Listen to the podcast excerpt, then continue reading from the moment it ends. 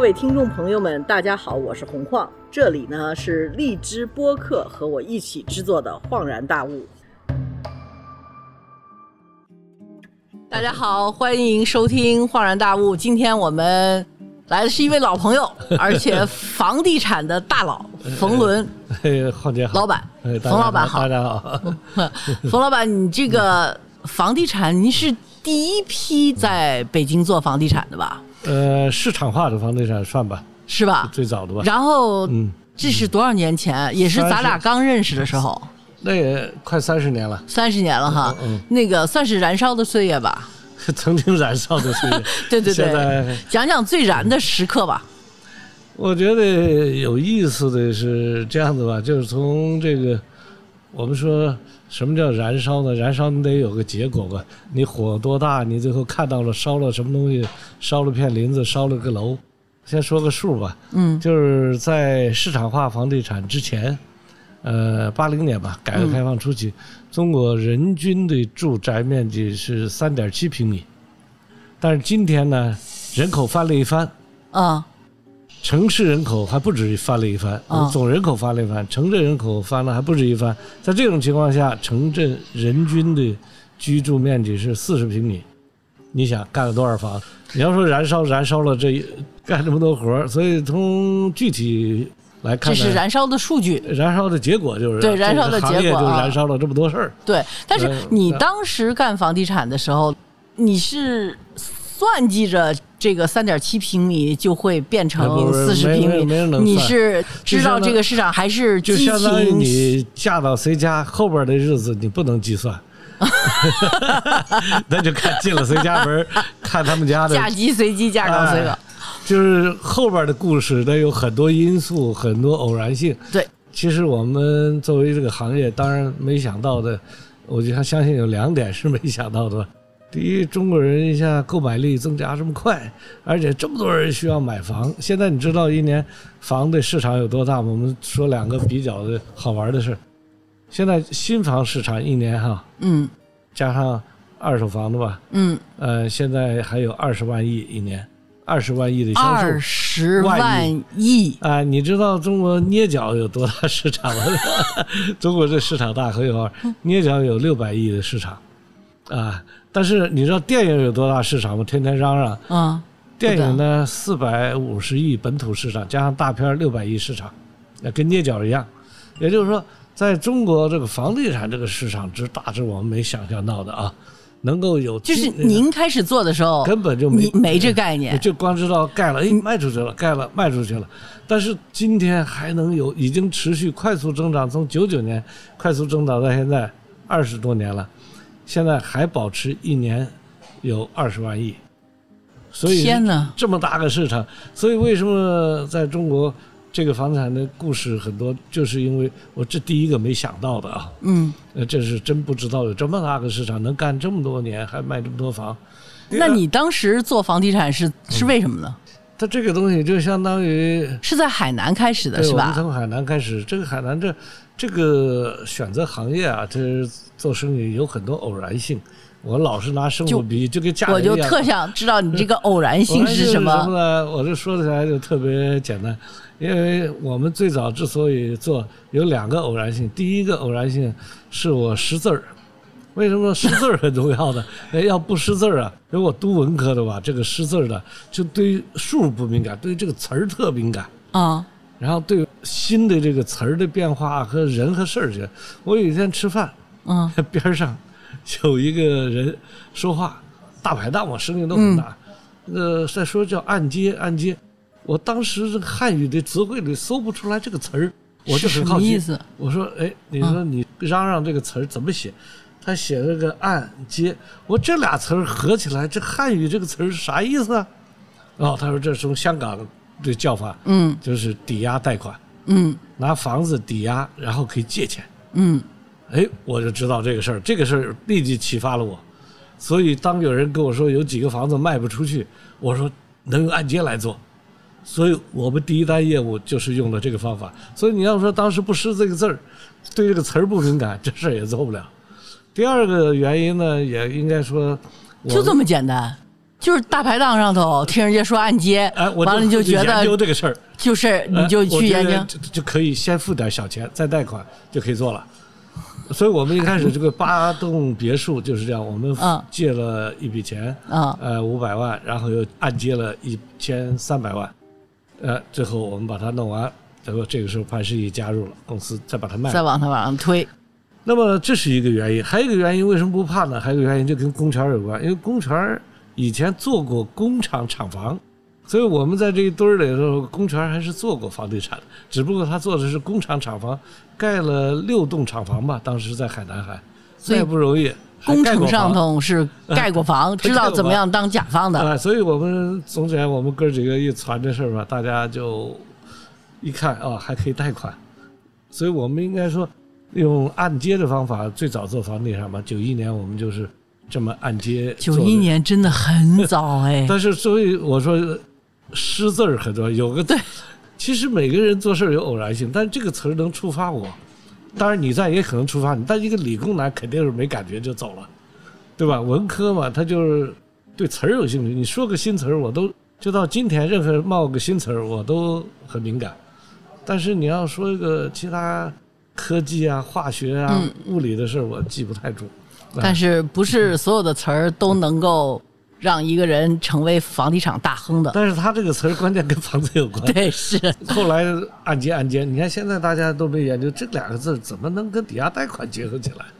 这汉字哈、很有意思，应该是个发音用了汉字但是也不是音译啊。就是那个广东话哦，广东话过来的。翻译过来的，所以这个词儿是很离奇。我在想，就是英语也是 mortgage，mortgage 也也都跟这没没关系没关系啊。所以我说这个词儿，今天你可以再倒索一下。我一直都对这个词儿印象特别深，就是觉得这两个字儿搭配很奇怪。后来他是说发音嗯，翻译的，我记得咱俩曾经在一个，哎呀，腾讯不有一个什么评论会评论那个中国合伙人，这是中国合伙人。你还记得吗？咱俩都在那个讨论会上头，嗯，然后。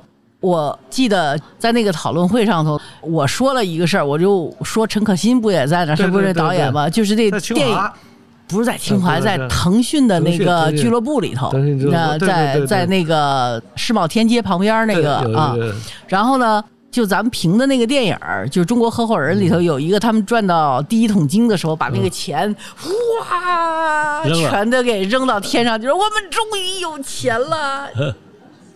是你有过这个时刻吗？我我我我没有，但我有一个朋友啊，有一个呃也有意思的故事跟这有关。他第一次挣钱以后啊，他回到家，他们那是小平房，嗯，然后拿个门杠给顶上，然后跟媳妇儿坐在炕上，把窗户小窗户打开，然后呢月光照在床上，嗯，俩人开始数钱。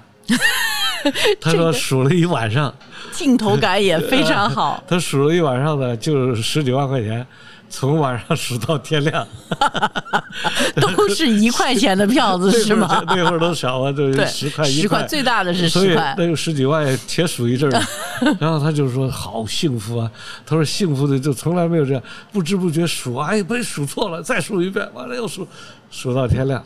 这个事儿是什么时候告诉我的呢？是这个公司破产的时候，他告诉我的。当时的十几万的呃，好，他说最幸福的不是后边儿，是第一笔挣钱时候那一晚上，所以他啊跟他太太最幸福的是那一晚上，在那个炕上偷偷数 月，光下门炕把门顶上，必须的。因为那会儿怕人闯进来嘛对，对对，所以就跟你说的那个把钱扔到是一样的一个心情，就突然叫你们忘我，快乐的忘我，我们没有。你们哥儿几个没有？我们真没有，因为我们第一个呢，挣了钱以后啊，呃，因为不是现金，他说转账嘛，所以也嗯没看见这么多钱，知道挣钱了。呃，我第一次拿到有没有去喝痛大酒啊什么的？但是没有，我们就在你野蛮生活里头，野野蛮成长里头没有透露的东西，比如说出去没有没有那个撒花儿去，那会儿还没有呢。九一年底九二年初刚挣钱的时候，当然我们卖房子最后都钱都进到账上了，但中间过程我们会摸到一点现金，拿着报纸包着拿报纸包着摸摸现金，可是也就最多大排档吃一顿，没有为啥呢？说起来有点惭愧，就是我们那会儿老有小理想，觉得我们心不在此，就这点事儿不是事儿，我们有大事儿了。就是刚才您跟我说这是低俗的事儿是吧？对我们觉得挣钱这个事儿不是我们的人生目标，我们的目标是啊、比如说干更大的事儿，呃，做更大的事业。呃，当然那会儿稀里糊涂，每个人理解那个事业不一样，嗯，啊、但是我们总之吧，你那个时候是要干更大的什么事儿我们？老就我们自己后来还过了一年，还写了一篇文章，六个人就上面写的更大的事叫我们那会儿也就是脑子我想的都跟上一代人一样，都大词儿，嗯，叫以天下为己任，以企业为本位，创造财富，完善自我，嗯。这就是我们想的大事儿吧。嗯，所以的话，过程中挣钱不是个事儿，所所以以就没有这个月光底下点钱，或者 是 或者是大撒把的往天上我觉得抛钱的感觉。最有快感的其实是过程。你比如说到九二年过年的时候，我们已经挣了钱。九二年过年，北海开始有房地产了。当时我们中间有一个小易啊，就回来说那边有机会。九二年底到九三年初啊，要过年了，我们就说公权说去办点年货吧。嗯，你看这语言都很豪爽，办点年货就给了他五百万，拎着就去办年货了。结果这年货的数也挺豪爽的去办年货去了。啊呃所谓办年货就去炒一把嘛，啊就是哦结果哦，是这意思。不到俩礼拜回来挣了六百万。天哪！然后后来我就说，这简直是叫温酒斩华雄。所以那个时候还是有点飘了，就开始嗯，说去吧，办点年货吧，啪回来了，俩礼拜挣回来一票六百万，六百万嗯，厉害。呃，但是后来，当然这种钱呢，其实应该说今天看没有什么价值，它来得快，去得也快吧。没感觉了就没感觉嘛，就是说，呃，相当于美女，很多人追你，你一下就不知道找谁了，飘了吧，对，然然后容易就想入非非，想要的东西太多了吧，结果你冒险，所以我觉得真正学会做企业，恰好是危机的时候，是公司快要破产的时候，因为你公司不好的时候，然后就开始要研究这生意到底应该怎么做吧，是吧？你有这个时刻吗？有有，我们在九四九五年太飘了以后，我们一下拿了差不多金融的全牌照，借了很多钱，做了很多行业，比如现在最火的这个行业汽车，你都不能想，当年我们还做过汽车的，啊，我们还拉到保利大堂，因为当时万通在保利，你知道，嗯，我们就真在保利还展示了一礼拜，我们那个品牌叫三口乐，一家三口。一家三口，我们在长春呃敲打的样车拉回来，在那还展了，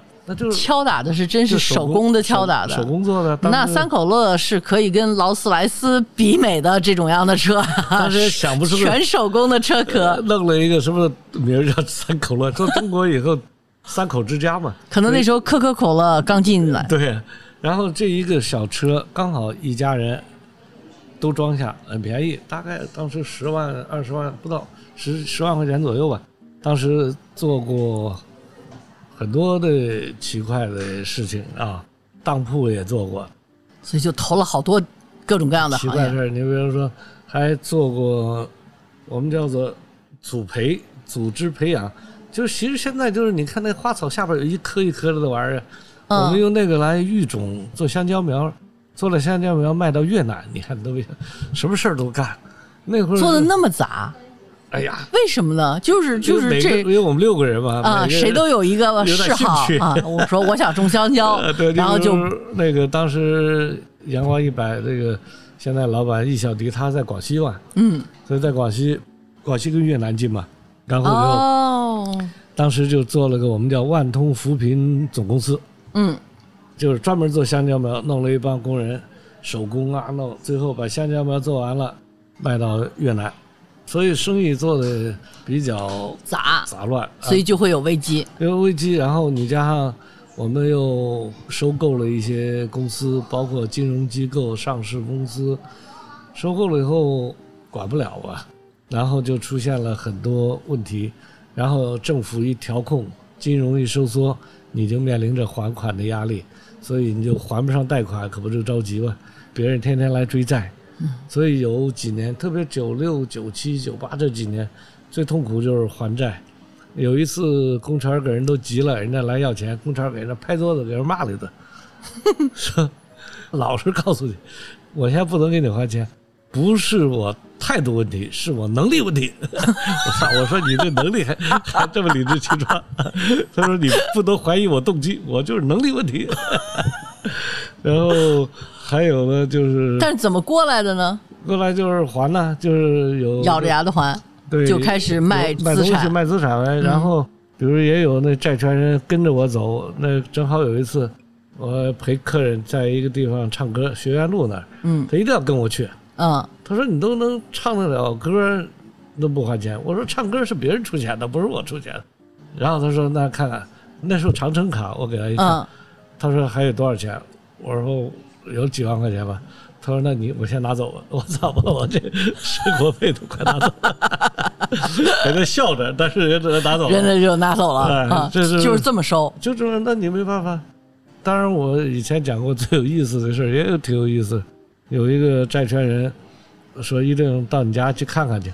啊，我说啥意思？我家那会儿说没什么好看的。他说我看你住哪儿啊，就是如果你要都住大别墅是吧？那就肯定给好吃，那说明你就他妈真不想还钱，你就他妈耍赖嗯啊！我一听说，我说那行看看吧，然后我就到 NG 花园那块儿住。我知道你呃们那个时候啊，那块啊，嗯 你你也去过那，我就住那儿。他到我屋里一看，我就放了个床垫儿，一个柜子，地下扔了一些破书。那会儿还是有线电话呢，搁地下，嗯，对，然后一张小板凳儿，你都小板凳搁个破电话。那时候就我自己，他在美国的当时，他一看，他捡起来两本书，一看，哎呦，说说你还看这么好意思伟大的书，啊，那宏伟的书，其实也不是，你像咱读文买的什么？文科吧，看着什么《资本论能看》着不是没有，文科不就看的就是，嗨，都看着挺高尚的书嘛，对对对。历史啊，有些学术的东西啊，嗯。对吧？他说这么困难还能看这个书，说明你还是真有追求。算了，我给你点时间吧，给你两年时间，好好还钱吧。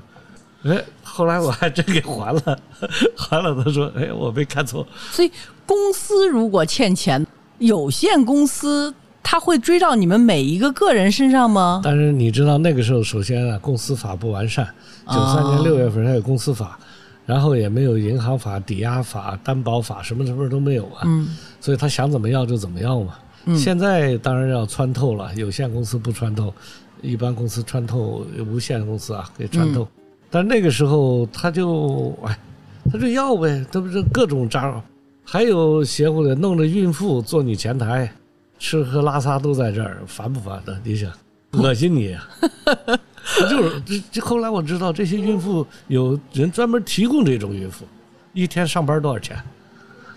这也是孕妇赚钱的一个呃方式，就就是追账去。呃追账啊帮人追账，往那一坐，那你也不敢碰啊，对啊，那你绝对不敢碰啊！然后就他一会儿不行了，他妈的要排泄，他就跟你那儿排泄，我操，天哪，然后吐，我恶心你们，我天！啊我们那急的呀，我操，就没办法，赶紧筹钱给人还。所以这燃烧的岁月也是起起伏伏。就通过这个，让你真正的去反思吧，检讨到底企业应该怎么办，嗯对吧？你到底提供产品、服务、控制风险、财务健康，就这些东西吧，都是在危险了以后啊，然后我慢慢才研究，才所以就是已经到了那种被人逼账以后，才有点像做了战略决策。相当于童养媳刚过门，不知道怎么过日子，后来过着过着发现家里这么复杂，然后到三十岁了，明白了，以后就会过了。知道谁是婆婆了吧？是，就是这么弄 弄了弄了，你就慢慢知道一个公司股东，包括外部环境、行业监管以及产品、员工应该怎么样来打理清楚。当然后来也有学习啊，包括也有商学院开始流入到中国，也有很多基本的商业知识也嗯开始慢慢知道了。嗯呃，我们九一年做生意是，所以我就老说我们是先懂江湖，再懂商务，最后才听说过电子，就是这个顺序。一开始是江湖，后来啊知道了商务，嗯后来听说过电子，电子商务嗯，是会用，但不知道有这么一个逻辑和复杂技术。但互联网企业、年轻企业他们倒着的，他们先懂电子，在学校里学的都是写软件，都写先学电子，后懂商务啊，电子和商务，最后听说过江湖，可能到最后还能得 跟我们反着的。是完全是反着的一个。所以你们是经验出身的，他们是理论出身的。他们做的东西就是说，现在比如最近十年的创业者，更多的就是说，比如很多软件工程师啊，嗯。理工男、码农开始创业，嗯。因为我们的互联网用户群有巨大的一个几亿吧，五嗯六亿啊，嗯。都不止。然后移动智能终端也很发达，所以他们写一个程序，写一个软件，然后在网上慢慢开始累积用户，最后融资开始扩大，都是这么一个逻辑。啊、一开始几个人就写个软件，而且为什么这些人能成功，我也老在想啊。其实很大一个原因就是他们这个东西，第一，求己之事多于求人之事，就是说对，他就是写软件就自己加加班呗，喝杯凉水，晚上接着写呗，方便面一泡不睡觉，年轻反正接着干呗，这求己之事。但我们早期呢都是求人之事，啥事儿都得出门儿，你跟家都办不成，所以就形成了我们的社会的交往啊、沟通啊，这个就变成是最重要的。这个能力，但是跟家回来这个细活不大会干。另外一个，他们这个呢，多数呢属于有相当的自由度，在创业初期监管的跟他们的关系都比较相对来说不那么密切。因为监管的人全是像您这样的，呃，监管的人也不知道他们在家干什呃开始么。都不太说，你比如说，呃，今日头条嗯这个，那刚开始不知道它会发展成这样嘛，所以一般来说还真是哎哈，你就居然是字节跳动呃现在它这个技术啊，它这个嗯就是写个软件，慢慢在网上累积用户，这样子一个过程。其实创始人也不知道，后来是一点一点发展成这样，但它速度非常快，所以跟我们不一样。我们每做一件事都先要想政府政策是什么？因为我有一次跟这些最近的新人啊，嗯这些年轻创业者聊天，他们就说，他们大概做公司以来最多的就是晚上跟大家一块儿在办公室这写这个软件，第二天早上看用户反应，然后统计数字，然后再改，就循环往复就是这样。我们叫做写这个写程序写代码，然后第二天看数据，然后反馈再写，就这么。呃来回啊，来回来所以，每天都在网上跟用户发生关系。而我们呢，要做任何一件事，传统的事儿，你比如我改个窗户，我今儿晚上有这想法，我明天先得去规划局。对，我不是说我跟家里，然后等到客户能有反应，得两年以后房子盖好，客户才能反应。嗯所以这样就形成我们的思维呢，嗯，更多的是看政府，对，是他们呢更思维是看用户。看用户啊，对。这个是很不太一样。对，如果说咱们要是看中国的房地产的各种各样的口号，像我记得原来房地产是大家投资的第一选择，就是说买房子能赚钱，它能升值。是是是，啊、现在呢，国家政府的政策呢是提倡就是房子是用来住的，嗯。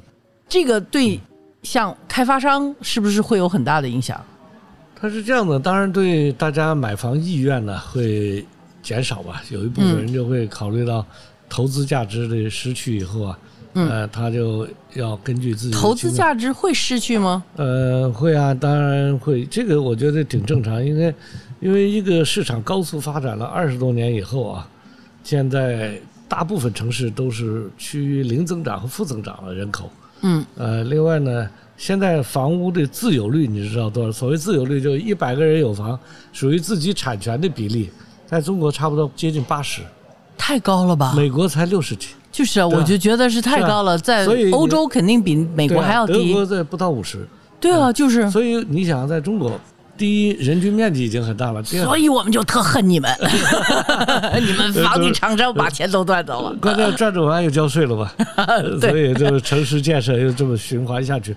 呃，因为这样的话，它这个房子有点多了吧？简单说就是说自有率又很高，对吧？人口又不增长，对人均面积也够多了。对，那这种情况下，每人四十平米是非常高的三口，之家一百二十平米吧。非常高的数字，仔细想，周围朋友三口之家大概也就一百二十平米，但是这是非常高的数字非常高，接近于中等发达国家吧，对，啊，绝对了。了，嗯，所以它超过日本了。当然，日本它是叫做套内面积，我们讲的是建筑面积。嗯，就算打七折，也三十平米，也是挺高的一个嗯，平均人，日本大概三十多一点吧，就是套内面积。嗯那我们现在按七折的话，将近三十平米了。那现在如果说大家就是房地产，它不再是一个投资的选择之后，它的未来是什么呢？现在是这样的，房地产和住宅是分开谈的，应该是。就嗯我们现在说的房产，等于是在说住宅。其实，你知道，房地产还有大量非住宅的。啊，所以您说的这个，就是从住宅来看呢，我们传统狭义的房地产就等于住宅吧。对，那么住宅呢，现在就是说，经过二十年以后，应该说加上政府现在这将近十年来的房住不炒的基本的政策，呃，我觉得未来呢，它的走向呢，大概有三个方向吧。一个从体制上来看呢，我们越来越接近于新加坡或者德国，就是说政府的控制了很大一部分的房价，啊，留了一部分市场的。呃，另外政府呢更鼓励租赁，呃，建立更好的租房的环境，嗯让大家你们在国外上学都住房吗？对对对，从来没想过买房，对吧？就没有从来没想呃过，是所以觉得很遥远的一件事情。所以租房，这就是我们的体制上是接近于新加坡，再走的严重一点，就像德国，大概这是体制。第二，从房价来说呢，整个呢是趋于呃稳定啊，多数地区稳中有降，少数城市，嗯也就人口增量比较大的城市像深圳，啊，这些还是稳中有升。嗯大体上是这样。这是第二个特点。第三个特点呢，就是大家住房消费的观念趋于理性。所谓趋于理性呢，呃，就是一个是收入嘛，还有很多其他的消费开始起来。另外呢，现在住房越来越容易了嘛。哎，你碰见过的最不理性的买房的人是怎么买法？那就是我前两天刚刚去陕北，到张卫营老家那边去，说他们说就是陕北来北京炒房这个房姐，嗯，来北京还买了几十套房，哦，上百套吧，然后给他判了个罪，嗯，判了个什么罪？不是买房的罪，因为买房是买房不犯法啊说伪造证件罪，因为他拿别人的身份证来买房，啊，所以的话就说到这个，这这算这就算不理性的了吧？就是搜罗别人的民间身份证来买房，跟当年炒股票一样，天，然后买了几十套、上百套房在北京，嗯，哎，他的资金来源没有所以现在这种样的不理智消费就已经很少。很少了。现在炒房的人比较少了。嗯现在，呃，另外呢，现在买房资格有限制嘛，一个家庭一套、两套，对吧？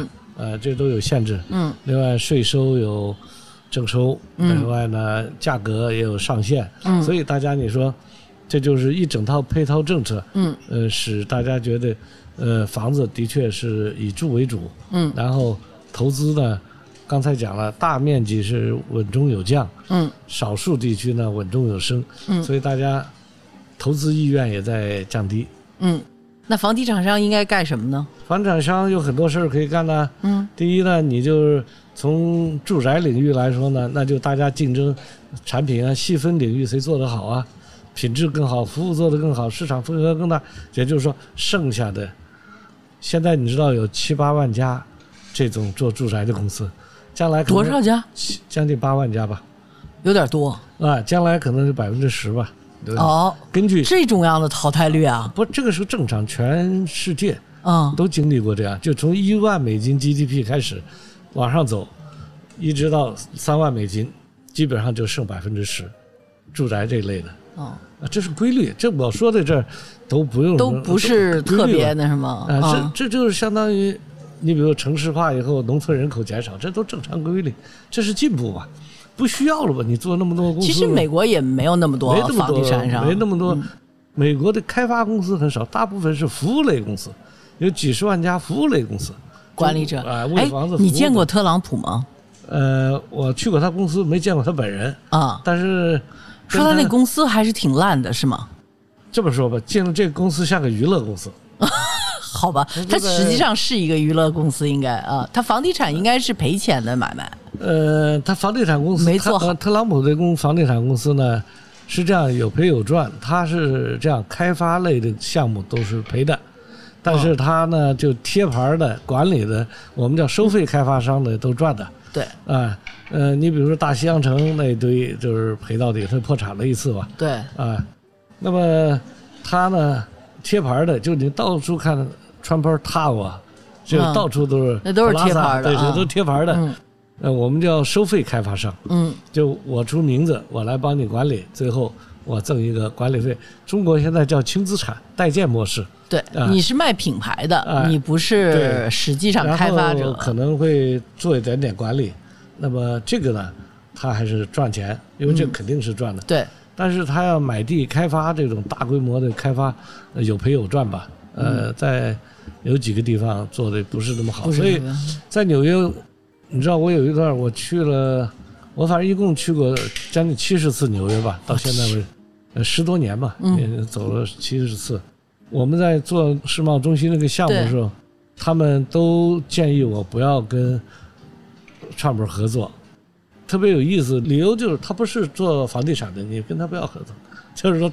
就传他是娱乐圈的，啊就传统做房地产的或传统的纽约的老板，像 Tishman Spire 这种这种啊，就对最简单就 Jerry 是不是 Speyer 就这他们就不会跟 Trump 打打交交道的，啊都不打交道的。他不是属于房地产圈的他是属于娱乐圈的。另外也，他就是娱乐圈吧，大家也觉得他不是个正经做娱乐的，所以也有正经做娱乐的吧，就觉得他是个另类吧。对，他简单说就是另类，大家不建议我们跟他打交道。所以的话，很有意思的一个呃嗯企业家吧。当然，他这个性格，他做了四年总统，也算是一个奇葩，是吧？太奇葩了，嗯这是甭提了。哎呀，咱们再说回房地产，就是那现在如果说在国内，你会去开发什么项目呢？房地产呢，从四年以来，四年前吧开始，我们就转型到围绕大健康来做不动产。因为哎不动产这件事儿呢，其实特别简单。什么叫房地产呢？哎，房地产呢，就相当于什么叫知识？你不能说知识就等于书，其实书只是承载知识的一种形式吧。嗯它还有很多别的形式。嗯，房地产呢，也不是住宅一种形式吧，对吧？所以我们说房地产的生意本质就是空间生意。嗯是创造最具价值的固定的人造空间。嗯哼你听这句话，就我们是创造一个固定的人造空间，嗯因为汽车、火车是移动的人造空间。另外一个，我们是创造的有价值的。为什么要收房租或者要卖掉？这就叫有价值，对不是免费的。所以这个空间，我们做的是空间生意。所以人类的行为只存在三种空间里发生，一种是在自然空间，比如是户外，对那是猴子的时代，啊人就进入到室内空间，嗯就是人造空间了。嗯第三空间就是精神空间，那是神的世界，神在另外一个空间，神的空间我们不管，我们只管固定的人造空间。所以，那这既然人百分之八九十的时间都在人造空间里，那我们就在人造空间，他干什么事儿，我给他弄什么房子。比如他要坐牢，那我就做个监狱；你要开会，我做个大会堂；嗯你要做餐馆，我给你做个 shopping mall。嗯对吧？所以我们的工作就是根据你的行为，给你创造合适的固定的空间。哎，那我就跟你说，我这个《恍然大悟》的第一集哈、嗯。播客，我采访的是尹志，我不知道你认识不认识他，是清华大学建筑学院的啊，对，嗯。也做规划。对，所以他呢就跟我那个时候谈，就是中国的规划，他就说这个吧就不能学老外，嗯。就是说那个洋人吧就盖一帮子养老院，完了把老头老太太全搁着养老院去，说这就不是中国人的规矩，说中国人最好就是说他们规划呢就在想说能不能就规划那种中国人喜欢四世同堂，我们大健康不动产啊，现在做就围绕着健康的需要做四类产品，就四类空间，啊、呃，装下这些人。对比如说我们有健康公寓，也有医疗中心叫医疗帽，另外有疗愈系酒店，另外呢也有一种就你说这个康养社区。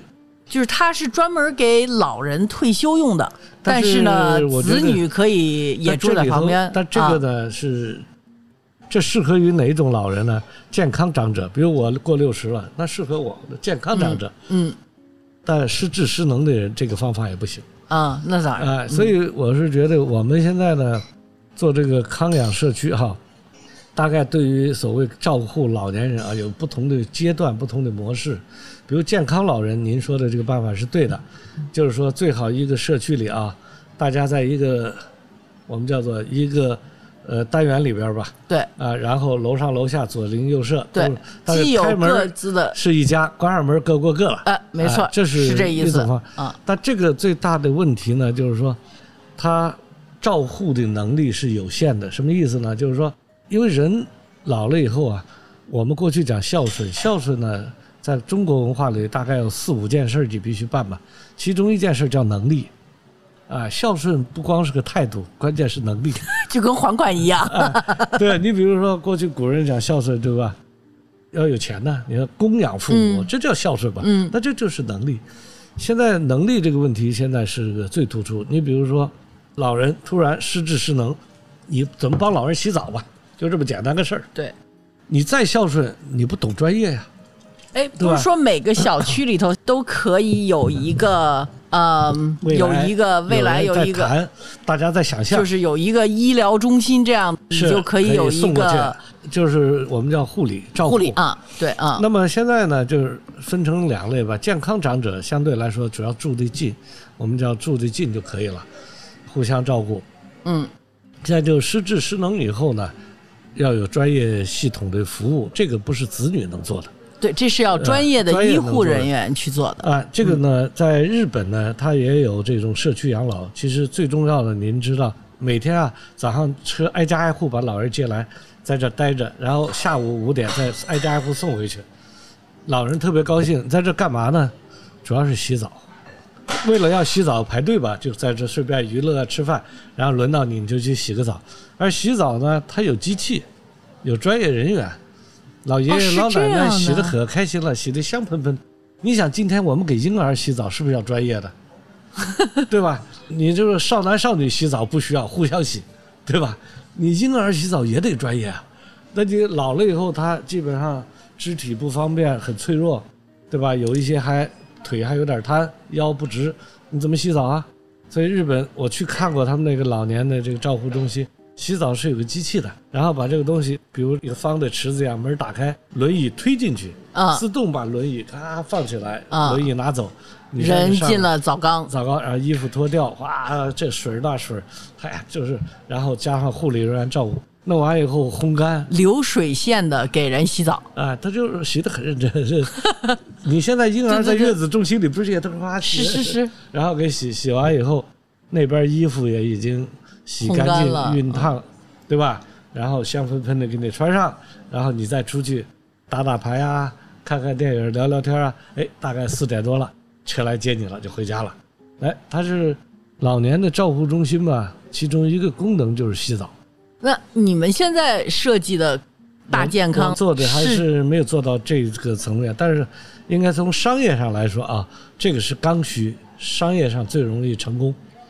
我们做就是的还是健康长者，就是呃就是六十岁到七十五岁之间的就像我这样，啊，就就就我们都差不多就这个对，年头。就是对我就是跟您打听的就是这事儿。这都还没事儿，健康长者的 健康长者的好话好好办，好办就离子女别太远就可以，大家嗯一般都能接受。但是你们是不是 挑这种地方就得挑那山清水秀、比较偏僻不的，还是在大城市这个里吗？一定是要在离城市近的地方，为什么呢？便于子女沟通、探视，啊不知道探视照护。就你比如说，现在在城里啊，我走动，我父母跟我住的特别近，就楼上楼下。嗯我也我只要出差，也就俩礼拜能见一次，因为我嗯一出差中间回来嘛。对，但离得近，我俩礼拜还能见一次。你如果特别郊区，我可能一个月见一次。所以我看到我有个亲属住到泰康之家在成都，我就问他们，他们最高兴的就是这个地方不是太远，子女每礼拜都能来，陪老人散步，周末就来了，所以特别开心。所以他必须得要在城的边儿上。边上，另外他还有个好处，老人随便开车就进城玩去了。嗯。有都市生活，跟社会不脱离。嗯。因为老人怕孤独，你在郊区实际上就孤独了，嗯。对跟社会脱离了，嗯。进城也不方便，嗯。哎，所以当然这里头还有很多心理的问题啊。因为我觉得泰康做的是非常棒的，嗯泰康之家这个体系呢，它是六十岁以后，哪怕到失智失能，它都能照顾。原因就是泰康之家里边它有医疗，有一哦个小的二级啊、三级医院。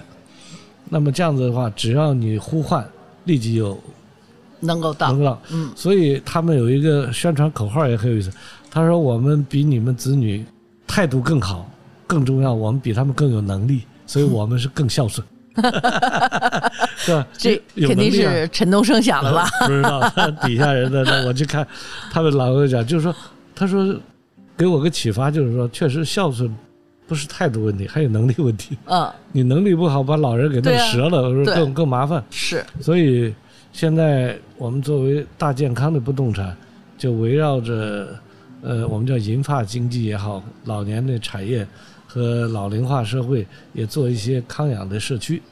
你觉得中国的这个老龄化社会现在不是也可以生三胎？上次我上你那节目，就因为我让人家生二胎，给拍了不知道多少板砖，现在又该开始三胎，我估计咱们又可以挨，我又可以挨一轮板砖你。继续让大家生。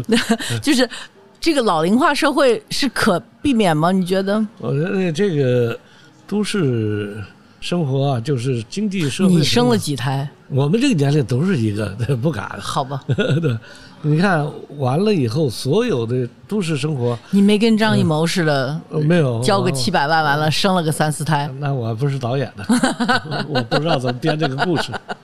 嗯，不是态度问题，是能力问题。对对对对对对，他这个社会很有意思，就是我们开玩笑说升职活动很多，升职没结果。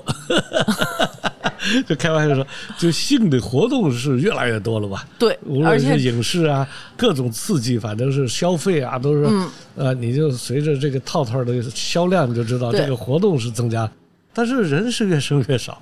也就是说，避孕套的发明有一个贡献，就是把生育跟快乐分开了。是哎，所以的话，现在的人呢，就是生育变得更自觉、更理性了，嗯，对吧？以前生育是一个自然过程，对，现在就是一个选择过程现。在是一个理性的过程，对这是社会的一个变化。那么在大家都非常理性的来面对生育这个事情的时候，经济的考虑、社会关系的考虑，对吧？个人事业成长、自我的快乐的选择，都成了要素。所以这些综合起来，就会让大家觉得生孩子是不是要生，就值得两个人商量商量。我刚看了一个，这两天讲三胎讲的很火。我看一个人算了个账，特别有意思，给嗯。女生算了一笔账，嗯。这算下来确实挺恐怖。嗯。他算了个什么账呢？就是说，如果从二十二岁开始进入社会，哦然后相亲、恋爱一年，嗯。备孕一年，嗯。然后这二十四岁了吧？嗯。二十五岁开始生第一胎，嗯。从这儿就开始进入了整国家大事儿。今天媒体上说生孩子是国家大事儿嘛，所以他们老调侃说以所以后我没说错。呃一见面就是国家大事儿，就是说开始生第一个孩子，嗯然后等到第一个孩子生完以后，呃，到多长时间开始怀孕生第二个孩子？嗯第一个孩子叫一宝、二宝、嗯三宝，然后呢，按照这个往下轮呢，哈，嗯什么都不耽误，中间也不生病，也不老公不出轨，啥都不耽误，就认认真真的过这一辈子。然后小孩该升小学，小学该上初中，初中该上大学，然后小孩再去大学毕业，再恋爱，再结婚，再开始生第一个。他说到第三个孩子生完三胎，啊，正好他七十岁，中间一点都不耽误，啥都不能中间出岔。天哪，那还是要求很高的要。求什么？中间不能出岔，你比如中间生病了，歇两年不行，对吧？小孩没考上大学，在家又怎么呃离婚了也不行都不行，嗯就一切顺利。这个女性从二十二岁开始，等到自己的七十岁的时候，第第三胎的孩子没耽误的第三胎的孩子，再生三胎，完成一个轮回，她七十岁，然后七十岁以后属于自己，这还假定呃第三个孩子，所以你们的公寓还是得要建设的好一点，因为七十岁不容易。所以也就是说，现在生育变成但是没有女孩子，今天的女孩子会选择这条道路。对的，因为就这个，因为跟当代女性的因为现在对对自我的意识意识完全是他比较觉醒，就对自己的快乐、职业规划、感受，呃，考虑的越来越多嘛。是所以的话，加上我们说有无限多的避孕手段和快乐的方式，所以这样的话，他生孩子一定是经过认真的思考以后的决定。对，哎，所以这个以前你比如一年生个三四千万最多的时候，那可能有一半都是闭着眼睛蒙着生的。对，而且以前还有一个 就是说。很多那个时候在农村生孩子很简单，因为女性是在家的，另外呢，就是确实是以前大家对生育的自然过程啊，掌握的科技啊、医疗这一部分照顾也不够。那生的多嘛，也可能有些死亡率比较高，所以大家也可能生的多一点，积极性大一点。现在加上反正现在你要是逆转这个人的意识，实在是太不容易了。我觉得国家管理的手段呢，它不让你生，这是很好管的一件事儿。哎，但是让你生这件事儿是管不了的一件事儿现。在他们网上这两天段子特别多，对，研究了各种方法让大家生，但是我看了这所有的没一方法个都是笑话，都是政府不允许的，不或者不提倡的，对吧？哎所以就是所以他们开玩笑的说，以后就是最简单粗暴的办法就是，呃，某一类人群带头，不生不提拔，不生不不免税，不生不给你上市，类似的这种对对对对呃对强制办法。冲着你们这帮人去的。当然还有很多可以卡的地方很多吧。嗯，那那你就回家先生孩子去，生了完了再来，是等等等等吧。当然这都是笑话。但是如果真的是三胎起来，房地产会不会又会有一个 boom 的一个又又会有一个因为你这样突然间一下子你就需要四居室了。没。有，是从人口上来说是这样，但是现在大家预计吧，现在一年净增加大概一千万人嘛，嗯，大概三胎要增加个不到一百万嘛，哦，那就真的是不是一个特别呃跟原来呃，不是想象那么一九九一年你们碰见的那个起点就完全不一样。想象的那么快，所以的话，当然家庭人口多了，嗯，住房的需要面积大点是正常的，但这个对市场的影响，目前我们面对二十万亿的市场，这个是很小的一个考虑吧。考虑啊，嗯。那当然我，我估计会有一类产品专门做三胎房。嗯，对，三胎房我估计生三胎的人也都是加上父母四个卧房，别墅什么之类的那了，你对啊，你要是也就是啊小孩一人一个房，那你不等于嗯。要做四室五室，可不是吗？嗯，就得那什么。那很大了。嗯所以这个是未来的事儿吧。呃，现在人口的变化对住宅的影响还是很大的啊。所以你还是在做房地产的，对我们只是做大健康相关的这个空间嗯啊，然后我们现在是叫空间的导演和制片吧。嗯呃，我就根据你干什么事儿，我告诉你这空间怎么弄。嗯啊，对吧？花多大代价做成什么样的形式，啊，所以我们是围绕大健康这个领域来做呃房地产，或者我们来做打造这些空间出租，或者是销售，或者是服务。嗯，所以做了那么多年的房地产，你没觉得没觉得厌恶，也没觉得要撒手，要那什么？我挺喜欢的原因就这事儿吧，就是说，当然我要是个简单的建筑师、泥瓦匠，是不是还有这么大兴趣不知道，因为我这个确实是人文思考的一个背景啊，所以我把这做房子跟人这个事儿结合起来，我就挺有乐趣的。嗯，就研究人的行为啊，都干什么事儿？我比如说你要拜神，那我就修个庙啊，对吧？开玩笑，你要是上班，我就给你做个房子。你要是想偷人，我也告诉你房子门怎么开，就是来开玩笑。我就说，做房子这个事儿啊，呃，它因为是一个人和社会的一件事情，嗯哎、所以我还是有很多的兴趣，加上越做呢，它就变成了个手艺，这成了吃饭的家伙，就是个手艺。所以的话，有手艺的人轻车熟路了，现哎在一个是轻车熟路，一个有时候要炫技，你得找个事儿来比划两下。所以老想跟人说房子的事儿，对吧？加上公司确实从我们来看，就这个行当，我们这几年赚钱相对来说比较稳定，比较简单，就公司的团队也都比较会做，对哎。但是你要说跨到别的行业，我觉得一个不是我的时代了。呃，我们六十岁以前，嗯可能你还挣扎一下，但是如果二十岁的时候，你做什么都是你的时代，都是未来。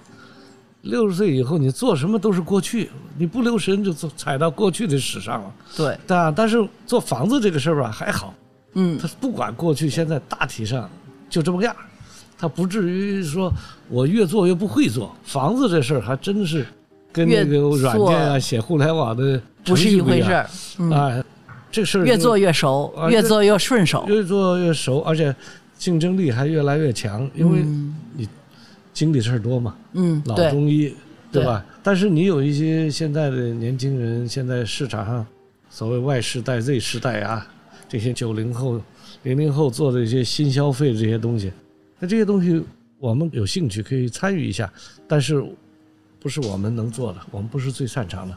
行，那我们就接着盯着您的房子买接着。我反正今年也都六十了该考虑考虑您这个大健康的叫什么叫老年照护啊，还有这个康养社区，康养社区？您这个康养社区在哪儿？到时候我得到您那儿去咨询一下。嗯，没问题，我们把人照顾好了。还有各种各样的要求打折什么之类的，这也得考虑一下，考虑考虑，中国跟中国特色必须的，认识人就得打折 看着人不让打折，要不然要钱每就是。张脸都是有价钱的。对对对对，是的，好嘞，好好好，那谢谢冯总。谢谢谢谢谢谢华姐。